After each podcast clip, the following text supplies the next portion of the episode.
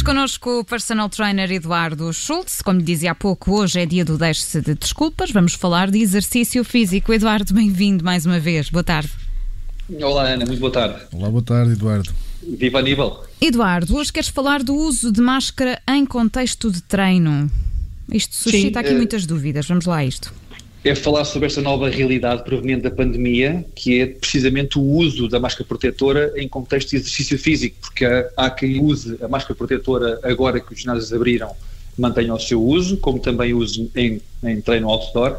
É uma opção, eu não vou opinar sobre a eficácia da máscara no que diz respeito ao vírus, mas em relação ao treino, há aqui algumas considerações a ter em conta e algumas evidências sobre consequências fisiológicas que, que a máscara pode ter no treino.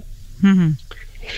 E bom, na verdade, sim, na verdade aqui há algumas evidências que vão mostrando que o uso da máscara provoca alguma redução da capacidade de treino, isto porque há alterações respiratórias, algumas cardiovasculares também e até térmicas. Uh, apesar de ser menos falado, o que é facto é que a máscara, ou em redor da máscara, no fundo, uh, aumenta a temperatura, aumenta o calor, a sudação e por isso também o desconforto. E por isso quem está a usar a máscara no treino acaba por muitas vezes ter que parar, aliviar um bocadinho a máscara, hidratar-se e retomar. Eu julgo que isto é até de senso comum, porque eu vejo algumas pessoas na rua, e agora com, com dias mais quentes, às vezes com alguma dificuldade e falam precisamente do calor que a máscara faz, seja com tecidos mais frescos ou menos frescos, porque o facto é que é ali uma certa barreira física e que, que provoca aqui algum calor. E, portanto, no, no treino em si não é negligenciável.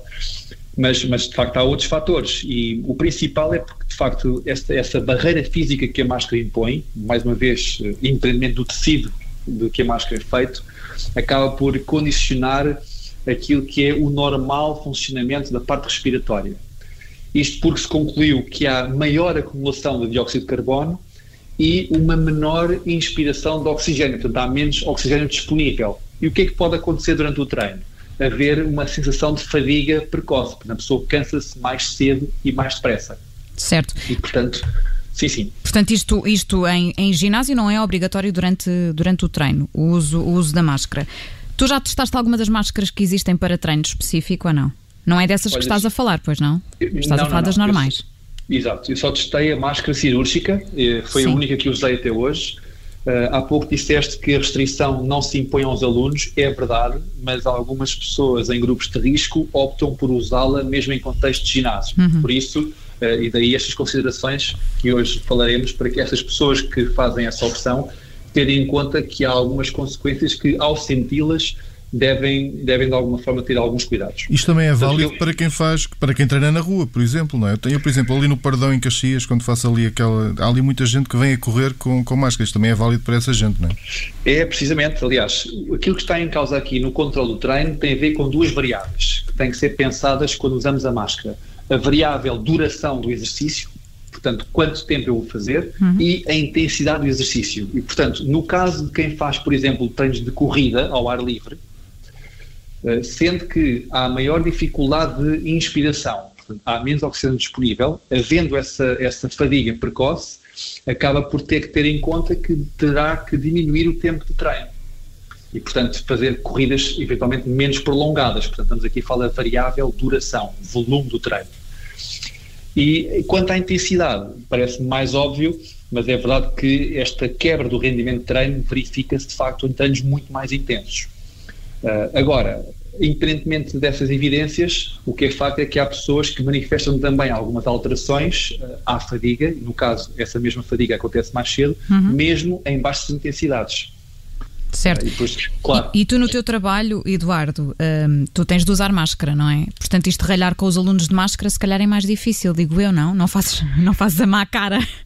quando não, falham é, ali um é exercício. É, há aqui duas, duas, duas situações diferentes. De facto, eh, é mais difícil, porque eu às vezes quero me expressar e não consigo na totalidade, se bem uhum. que os olhos falam mais do que muita coisa que eu possa dizer às vezes.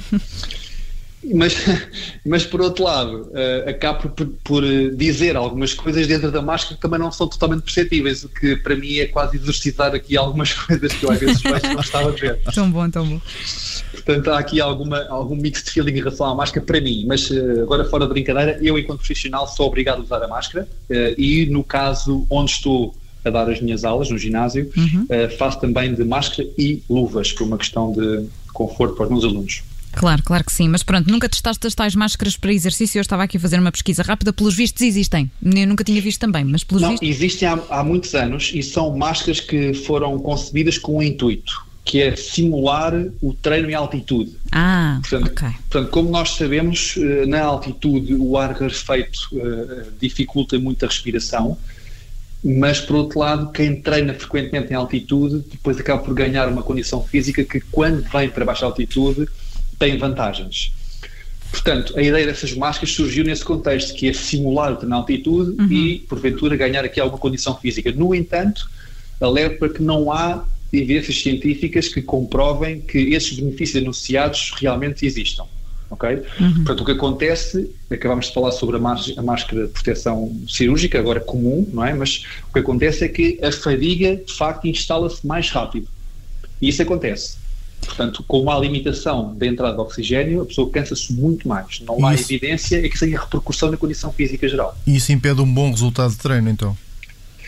Uh, impede que haja aqui algumas cautelas, como disse há pouco, na, na duração, mas também na intensidade que nós possamos uh, atingir, porque, hum, respondendo à pergunta, a nível quer em alta intensidade, quer em baixa intensidade, portanto, em vários níveis de praticantes, há de facto algumas condicionantes que a máscara impõe. E como tu dizias, às vezes só andar na rua já neste tempo mais quente já é difícil, não é? Nós já sentimos isso, imagina fazer exercício físico. Não sabia que essas Sim. máscaras que falavas há pouco existiam. Pronto, já fiquei, já aprendi uma coisa hoje. É, bom, às vezes há pessoas que usam no ginásio e torna-se um bocadinho estranho, porque aquilo parece quase um assaio.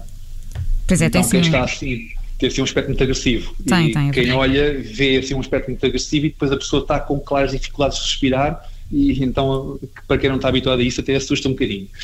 Uh, mas voltando aqui ao nosso tema de hoje, em relação às, às, às tais precauções durante o treino, portanto, como eu disse há pouco, parece-me evidente que no treino mais intenso há que ter aqui algumas cautelas, eh, nomeadamente no treino cardiovascular. Portanto, no, o Aníbal falou há pouco do treino de corrida, uh, quando são intensidades maiores e, e, e treinos mais prolongados, tem que ter aqui algum cuidado. No entanto, no treino de força, no treino de musculação, pode haver aqui uma, uma alternativa interessante. Portanto, ao invés de estarmos a proporcionar treinos que privilegiemos mais repetições com menos carga, podemos efetivamente ter um bom treino diminuindo o número de repetições, mesmo que aumentando um bocadinho a carga. Ou seja, eu estou menos tempo em atividade, se bem com um pouquinho mais de intensidade, mas depois vou privilegiar em seguida uma pausa maior, portanto, um tempo passivo de pausa para que eu possa recuperar para o treino seguinte.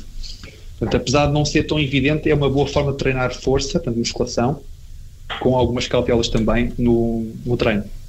Muito bem, o personal trainer Eduardo Schultz está sempre connosco neste dia da semana. Na próxima estaremos novamente à conversa. Esta edição do Deixo-se de Desculpas vai ficar disponível daqui a pouco em podcast nas plataformas habituais e em observador.pt. Eduardo, obrigada. Até para a semana. Obrigado aos dois. Boa semana. Boa semana, Eduardo. Obrigada. Obrigado.